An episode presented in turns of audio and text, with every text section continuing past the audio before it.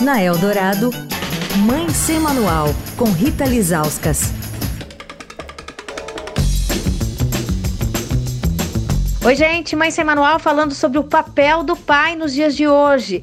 Estamos com a psicóloga Ingrid Conrad, que é autora do livro Paternidade, um percurso para aprender e ensinar sobre o ser pai. O livro foi fruto de uma pesquisa dela para um mestrado.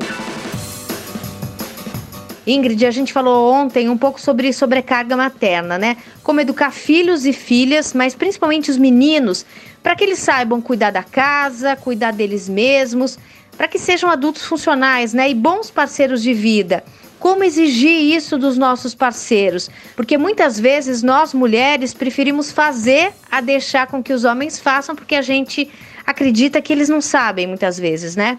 Porque essa é a nossa lógica feminina, né? Não, mas ele não sabe cozinhar. Bom, mas só um pouquinho, ele precisa aprender. E isso também serve para os filhos. Eu converso muito com as mães no consultório. Olha, mas nessa faixa etária não é trabalho que vai fazer mal, que vai traumatizar. É saudável a gente aprender a participar da casa, arrumar nossa cama, saber descascar uma laranja, saber ajudar a mãe ou o pai, não importa, com as tarefas da casa, porque daí entra outro aspecto que se fala muito agora no século XXI, tem até um certo modismo, mas as pessoas não param para pensar, né, que é o pertencer.